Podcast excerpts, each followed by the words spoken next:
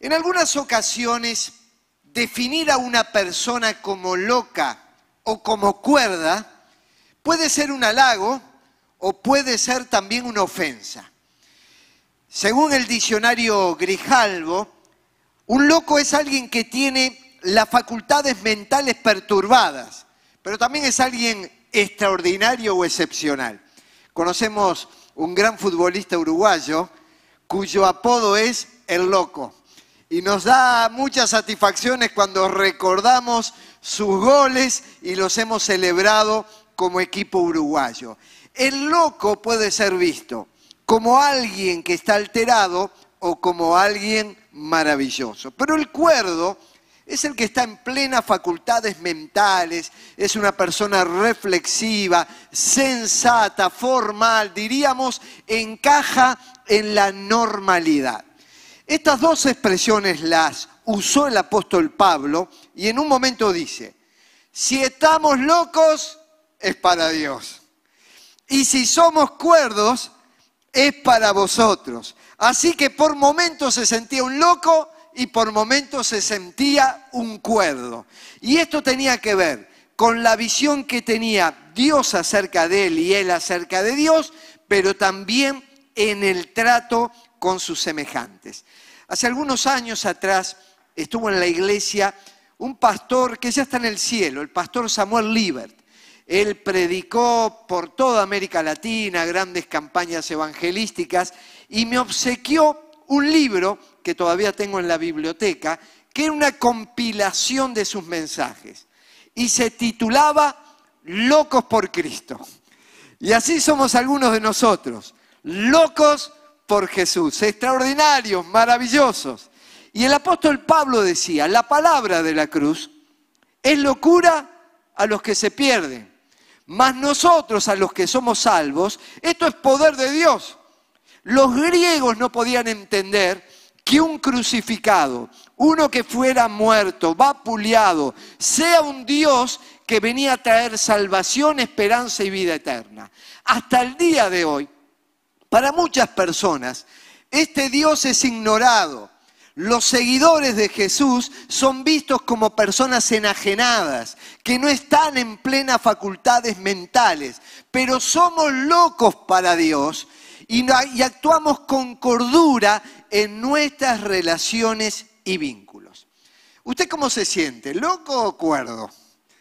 Yo ya tomé la decisión personal, ya decidí qué quiero ser y le invito a que juntos empecemos a elaborar este tema basados en un pasaje que se encuentra en Hechos de los Apóstoles, el capítulo 12.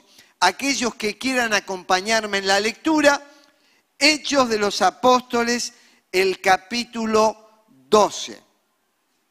Vamos a poner esto en contexto.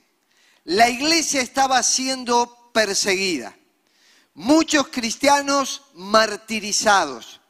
No se podían construir templos y algunos se refugiaban en las catacumbas y las casas eran el centro en el cual se adoraba a Dios, se practicaba la cena del Señor y era una iglesia clandestina, a escondidas. ¿Por qué?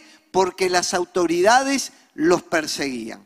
Es en ese contexto que aparece este pasaje que dice así.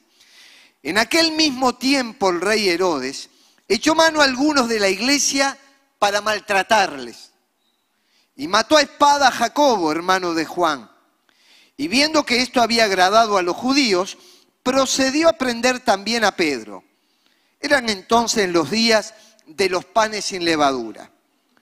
Y habiéndole tomado preso, le puso en la cárcel, entregándole a cuatro grupos de cuatro soldados cada uno, para que le custodiasen y se proponía sacarle al pueblo después de la Pascua.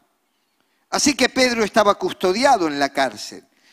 Pero la iglesia hacía sin cesar oración a Dios por él. Y cuando Herodes le iba a sacar, aquella misma noche, estaba Pedro durmiendo entre dos soldados, sujeto con dos cadenas, y los guardas delante de la puerta custodiaban la cárcel. Y he aquí que se presentó un ángel del Señor. Y una luz resplandeció en la cárcel. y tocando a Pedro en el costado le despertó diciendo, levántate pronto. Y las cadenas se le cayeron de las manos. Le dijo el ángel, ciñete y átate las sandalias y lo hizo así. Y le dijo, envuélvete en tu manto y sígueme. Y saliendo le seguía, pero no sabía que era verdad lo que hacía el ángel, sino que pensaba que veía una visión. Habiendo pasado la primera y la segunda guardia, llegaron a la puerta de hierro que daba a la ciudad, la cual se les abrió por sí misma, y salidos pasaron una calle, y luego el ángel se apartó de él. Entonces Pedro, volviendo en sí, dijo, ahora entiendo verdaderamente que el Señor ha enviado su ángel y me ha librado de la mano de Herodes y de todo lo que el pueblo de los judíos esperaba. Y habiendo considerado esto, llegó a casa de María, la madre de Juan, el que tenía por sobrenombre Marcos, donde muchos estaban reunidos orando. Cuando llamó Pedro a la puerta del patio, salió a escuchar una muchacha llamada Rode, la cual cuando reconoció la voz de Pedro, de gozo no abrió la puerta sino que corriendo adentro dio la nueva de que Pedro estaba a la puerta y ellos le dijeron, estás loca. Pero ella aseguraba que así era. Entonces ellos decían, es un ángel. Mas Pedro persistía en llamar y cuando abrieron y le vieron, se quedaron atónitos. A través de este milagro, Dios le devuelve la libertad a Pedro quien había sido encarcelado por predicar el Evangelio. Cuando llega a la casa de María, donde la iglesia estaba congregada y pidiendo por él, una chica llamada Rode va hacia la puerta y de gozo al ver a Pedro allí parada o de susto, salió corriendo hacia adentro. Los que la escucharon decir que estaba Pedro en la puerta, la rotularon como loca y ellos se autodiagnosticaron cordura. En nuestros días, personas que asisten a los templos, que oran a Dios, que leen la Biblia, se dan el lujo de catalogar a algunos de sus hermanos como locos. Y ellos se consideran a sí mismos los cuerdos de Dios. Pero en este pasaje vamos a ir viendo quién realmente es el loco y quién es el cuerdo. Antes de ascender a los cielos, Jesús reúne a sus discípulos. Entre ellos estaba el apóstol Pedro y les dice, cuando venga el Espíritu Santo sobre ustedes, recibirán poder y serán mis testigos tanto en Jerusalén como en toda Judea y Samaria y hasta los confines de la tierra.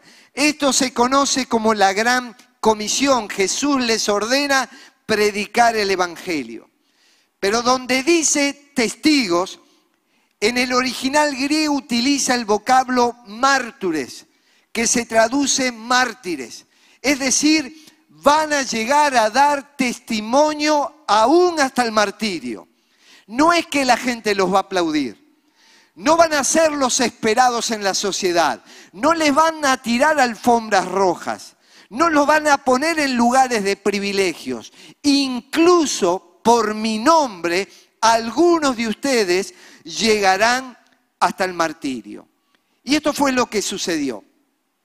El rey Herodes, el que gobernaba, hizo arrestar a algunos de la iglesia con el fin de maltratarlos no había llegado a la muerte, pero quizás a torturas y maltratos para de alguna manera ejercer presión y que ellos no difundieran el Evangelio. A Jacobo, hermano de Juan, sí lo mandó matar a espada. Y al ver que esto agradaba a los judíos, procedió hacer lo mismo también con Pedro. Esto fue políticamente correcto ya que Jacobo fue martirizado y logré el aplauso de gran sector de la población, yo voy a hacer lo mismo con otro líder de la iglesia, con uno de sus principales voceros, con uno de los referentes espirituales que la congregación de Jerusalén tiene. O lo mato o le coloco un bozal para que no hablen el nombre del Señor. Hasta el día de hoy, lamentablemente, muchos políticos latinoamericanos se, se unen a minorías de presión o a mayorías de presión para de alguna forma congraciarse y lograr el favor popular. Y la iglesia del Señor Jesucristo está siendo vapuleada y es llamada a callarse la boca en los debates espirituales, éticos y morales. No le conviene a los que ejercen el poder escuchar el mensaje transformador del Evangelio y las demandas del reino de Dios que llevan a vidas que colisionan con lo que nos quieren imponer. Pero allí tenemos al apóstol Pedro. Y vamos a observarlo por un momento. Parece que era un preso de alta peligrosidad, porque le puso en la cárcel entregándole a cuatro grupos de cuatro soldados cada uno para que le custodiasen. Fíjese que había turnos para cuidar a este delincuente de alta peligrosidad. Tenía una poderosa arma era la palabra de Dios que penetra hasta partir el alma y el espíritu y discierne las intenciones y los pensamientos del corazón. Pero tenía la espada del espíritu que traspasa las intenciones, las conciencias, que lleva a las personas a buscar el reino del Señor. Y allí estaba este hombre llamado Pedro, custodiado con los pies en el cepo con cadenas y no podía experimentar la libertad y plenitud que hubiera querido. Ahora, ¿cómo hubiera reaccionado usted en el caso de Pedro? ¿Cómo hubiéramos reaccionado en una situación donde nos sentimos aprisionados? ¿Y cómo reacciona usted cada vez que siente que se priva de libertad o que no se puede desarrollar en la vida, cuando siente que está encarcelado, que hay barreras que no le permiten salir al mundo exterior y desarrollar todo su potencial? Quiero mencionarles algunas reacciones cuerdas ante la adversidad. Si usted actúa con cordura, si usted es lógico, en estas situaciones haría cosas como estas. Habría trastornos en el sueño, el insomnio, el no poder conciliarlo. Aparecen aún durante el sueño los pensamientos, los restos diurnos que nos quedan de las problemáticas que vivimos. Damos vueltas en la cama y no hallamos descanso. La otra reacción cuerda, los pensamientos negativos son recurrentes, no voy a salir adelante, no lo voy a poder lograr, esto es el fin de mi vida. En tercer lugar, otra reacción cuerda, bajar los brazos. No puedo elevarlos, no puedo movilizarme. Los brazos es sinónimo de trabajo, de productividad. Yo quiero ir a hacer las cosas, pero no tengo las fuerzas. Y en cuarto lugar, el cambio de humor. ¿Por qué hacían turnos? Para que los soldados no se durmieran y no aprovechara Pedro esa ocasión para escaparse. Y estaban todos velando, estaban todos despiertos. El único que podía dormir era el apóstol Pedro. Era el mismo que había visto a Jesús transitando el mar de Galilea y cuando se levantó una furiosa tormenta y ellos estaban desesperados y no sabían cómo resolver esa situación tan hostil, van hacia Jesús y cómo lo encuentran durmiendo sobre un cabezal. Y ahí Pedro entendió que este Señor que aparenta estar dormido, en cualquier momento se levanta y produce un milagro portentoso y las olas y el mar se acallan y viene la paz en el alma. Pedro no se lo contaron. Él iba en esa barca. Él era uno de los desesperados que en un momento dijo, Señor, no te preocupa que perecemos y Jesús se despierta y realiza ese milagro. Fue Pedro también quien estaba en aquella montaña donde Jesús pronuncia las leyes de su reino. Y cuando ve la ansiedad de la gente, la preocupación, el no encontrar soluciones a sus problemas, le dice a la gente, no se preocupen por el día de mañana, porque mañana habrá tiempo para preocuparse. Cada día tiene bastante con sus propios problemas. Y ahí no está hablando de la responsabilidad hacia el futuro, sino de no se pongan ansiosos por el futuro. No se adelanten a cosas que Dios ya las tiene resueltas por ustedes. Este mismo Pedro que estaba en la cárcel es el que vivió estas experiencias con Jesús. Y si vos hace tiempo que conoces a Cristo, ya viste milagros ya conocés su palabra. Y ese mismo Jesús, aunque hoy estés en una cárcel y aprisionado, está contigo, no te abandona, ni en el mar, ni en la montaña, ni en la cárcel, ni en una fiesta. Siempre Jesús está contigo. Pero también Pedro sabía que ya le había dicho el Señor, la anticipaba que iba a tener dificultades. Dice Pedro, cuando eras más joven, te vestías para ir a donde querías, pero cuando ya seas viejo, extenderás los brazos y otro te vestirá. Y dice que esto era para explicarle a Pedro de qué modo iba a morir y glorificar a Dios. Pedro si vivía, glorificaba a Dios. Y si moría, glorificaba a Dios y a él no le importaba ser el gran predicador de Pentecostés, o según dice la tradición, no la Biblia, Pedro murió también crucificado, pero pidió hacerlo con la cabeza hacia abajo, porque no quería parecerse a su Señor, quería que ese lugar de privilegio lo tuviera Jesús.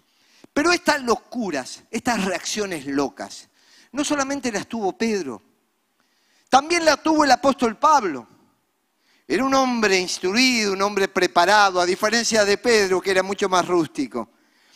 Y en un momento es llevado también ante las autoridades y comienza a ser interpelado por el hecho de que predicaba y anunciaba el nombre de Jesús. Y está ante un tal Festo y dice la Biblia, Festo a gran voz le dijo a Pablo, Pablo, ¿cómo estás? Loco, Pablo, estás loco. Las muchas letras te vuelven loco, a diferencia de Pedro. Vos sos un hombre preparado, sos un hombre capacitado, sos un doctor en leyes, has estudiado en las escuelas rabínicas, manejás idiomas. Pablo, demasiada cultura te está volviendo loco. Mas él dijo, no estoy loco, excelentísimo Festo, sino que hablo palabra de verdad y de cordura. Así que por momentos se sentía loco y ahora está hablando palabras de cordura. ¿Y cuáles eran estas palabras de cordura? Las que Festo escuchó. Yo iba por el camino persiguiendo a los cristianos, llevándolos presos y maltratándolos. En mitad del camino hay una luz que me rodea y escucho una voz que me dice, Pablo, ¿por qué me persigues? Dura cosa te dar cosas contra el aguijón. Y yo dije, Señor, ¿quién eres?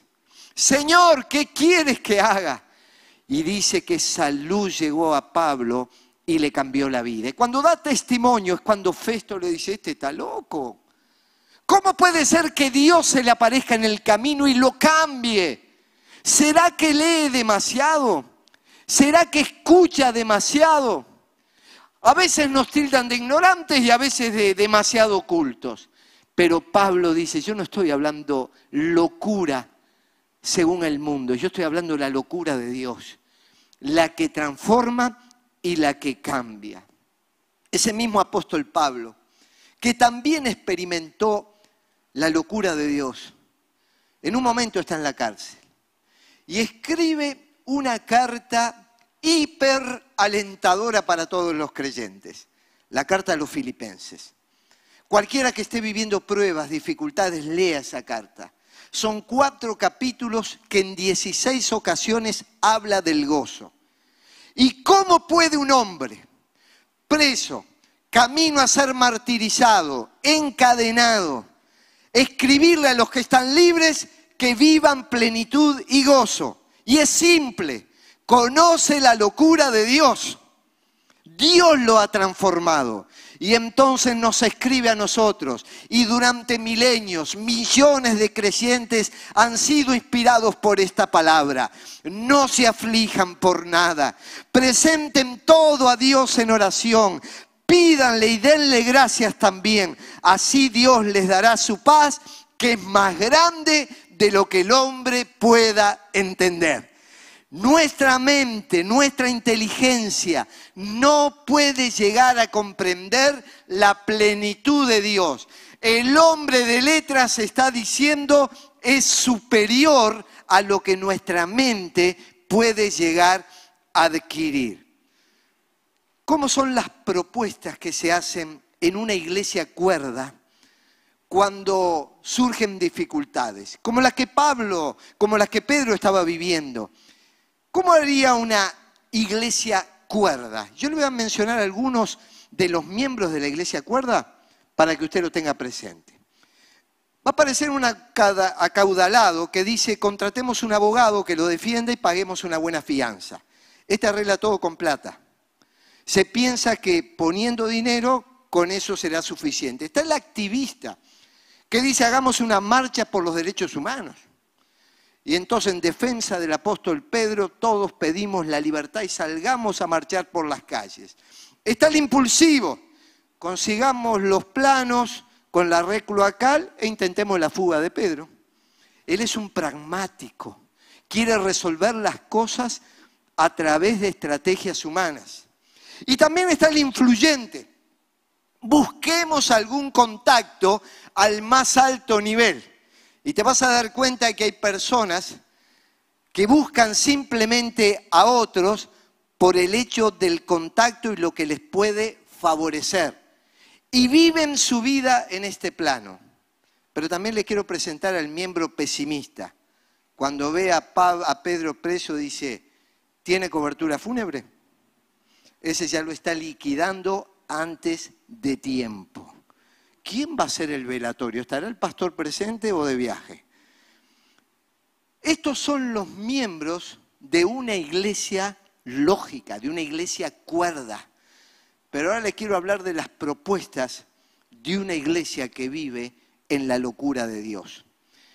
Pedro estaba custodiado en la cárcel, pero la iglesia que hacía, sin cesar hacía oración a Dios por él muchas imposibilidades van a ser resueltas a través de la oración. Porque la oración es hablar con Dios, es depender de Dios, es clamar a Dios, es buscar a Dios, es entrar en contacto con Dios, es ver milagros de Dios. Si nosotros como creyentes, nuestras familias, nuestros trabajos, nuestras empresas, nuestros exámenes, nuestras relaciones humanas y todo lo que pasa en la congregación es llevado ante Dios en oración, vamos a ver estas locuras que descienden del cielo y transforman las vidas. ¿Por qué ellos hacían oración? Porque así lo aprendieron. Esta iglesia en Jerusalén nació con oración. El Señor les dijo, no se vayan de Jerusalén hasta que venga el Espíritu Santo. ¿Y cómo estaba la iglesia? Dice, perseveraban unánimes en oración y ruego. Es la expectativa, es esperar en Dios, que las promesas de Dios se van a cumplir. ¿Y cómo lo esperaron? Con oración. Pero también eran renovados en la oración. En un momento comienzan a predicar el Evangelio y también son llevados presos. Pedro y Juan reciben látigos sobre su espalda. Y las autoridades le dicen, no hablen más en el nombre de Jesús. Y ellos dicen, no podemos dejar de decir lo que hemos visto y oído. Lo hemos experimentado y por lo tanto no podemos callarlo. Y volvieron donde estaba la congregación. Y dice que empezaron a orar. Y al finalizar la oración, el lugar donde estaban reunidos tembló. Y todos fueron llenos del Espíritu Santo y anunciaban abiertamente el mensaje de Dios. La iglesia se somete a las autoridades hasta que quieren ponerle fin a la proclamación del Evangelio. Ellos pasaron por alto cualquier presión humana y fueron llenos del Espíritu Santo y la locura de Dios hizo temblar el ambiente y salieron a predicar aunque hubiera persecución. Pero también crecían con la oración. La iglesia había empezado a desarrollarse.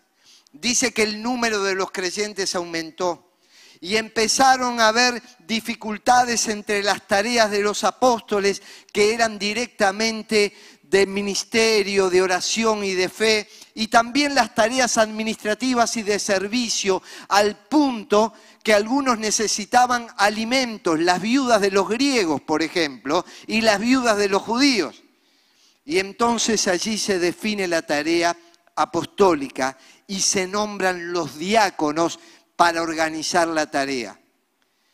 Dijeron los apóstoles, nosotros persistiremos en la oración y el ministerio de la palabra. Y allí estaba claramente señalado el énfasis de la pastoral y del movimiento apostólico de la iglesia. Ellos iban a dar prioridad a la oración y a la palabra.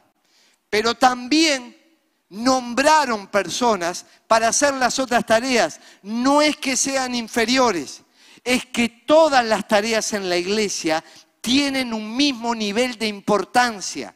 Pero como no todos podemos hacer todo, empezaron como un cuerpo a decir que es el brazo, que es el ojo, que es la pierna, que es la nariz, que es el oído.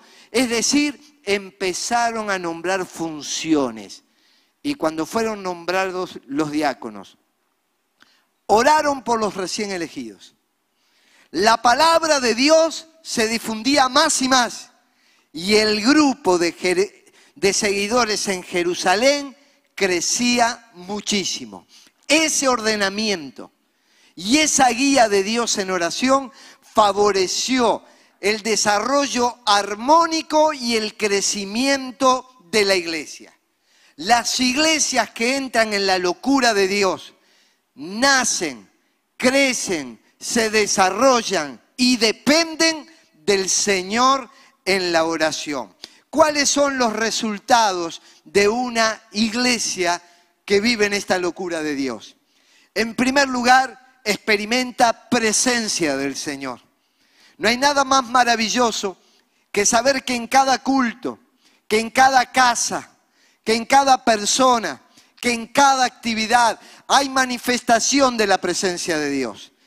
Transforma vidas, cambia corazones, anima al que está triste, sana al que está enfermo, alienta a los de poco ánimo, nos guía en el camino de la vida, nos enseña cómo vivir y conducirnos. Donde hay presencia de Dios es más importante que cualquier otra cosa.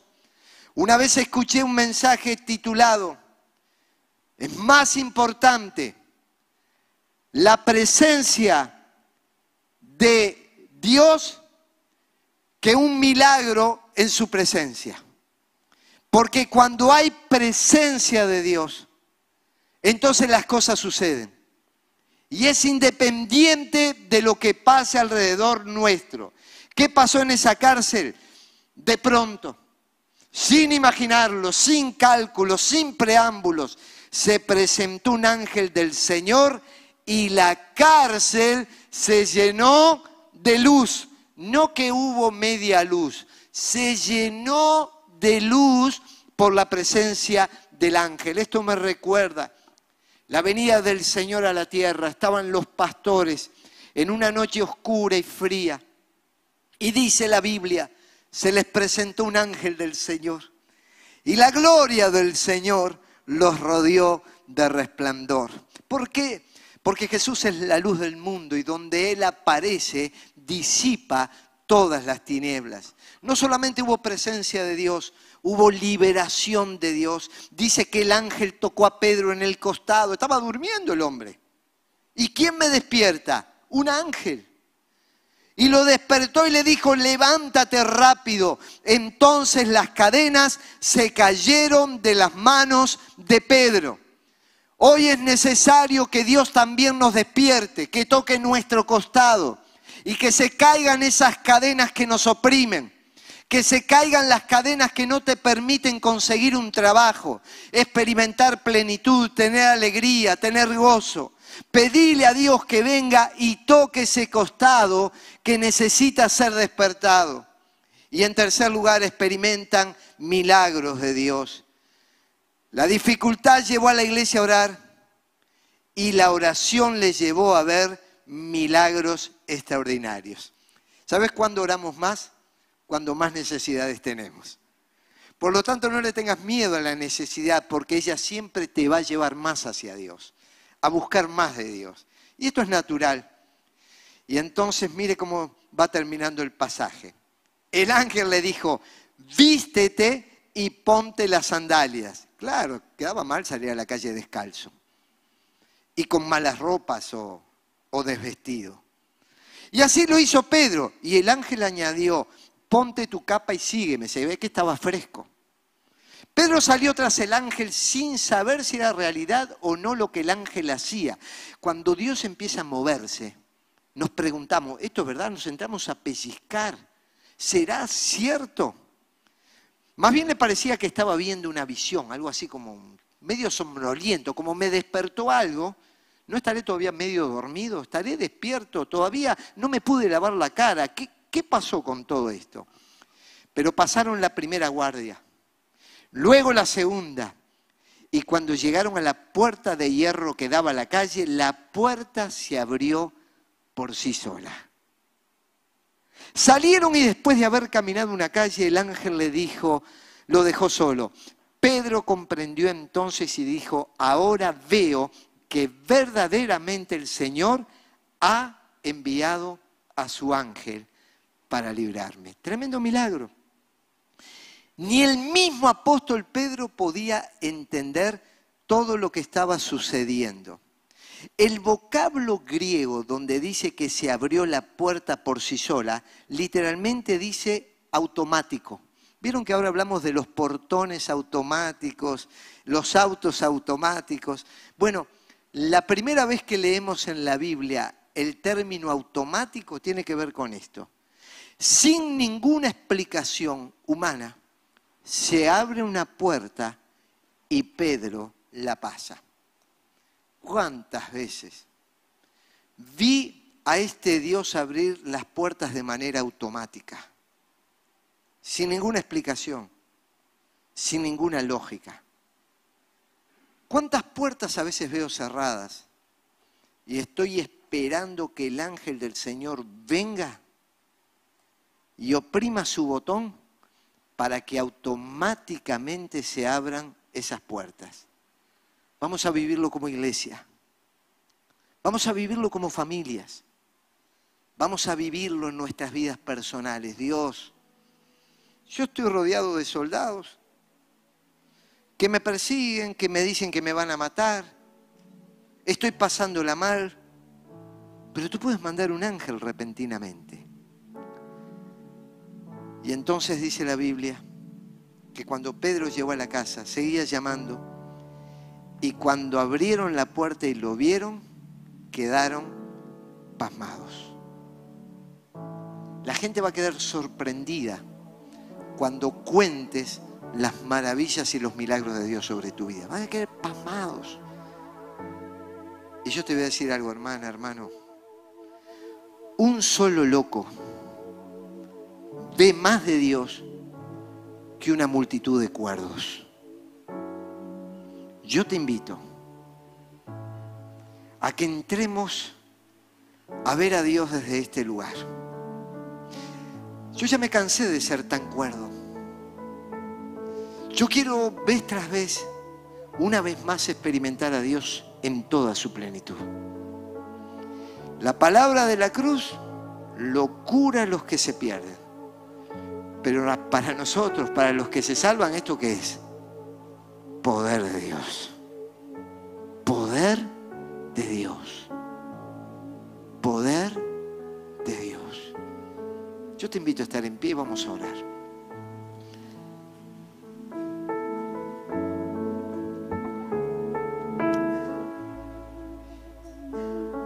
Estás viviendo algo muy difícil.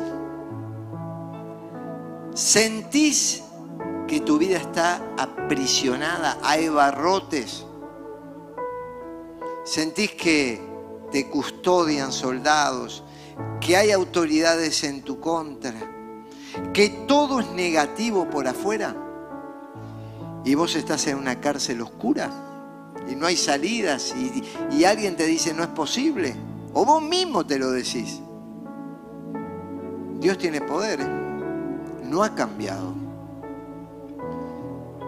Y el mismo Dios que le abrió las puertas de manera automática a Pedro es el Dios que vive en mi corazón. Y si vos le abriste tu corazón a Cristo, es el que vive en tu corazón. No hay diferencia con Dios. Y Él es el mismo ayer, hoy y por los siglos. ¿eh? Por lo tanto, no podemos esperar de Él menos. Él es el mismo. Y yo te invito a que ahí ahora le pongas tu vida a Dios en oración y le pidas por esa situación y le pidas con fe, creyendo en Él.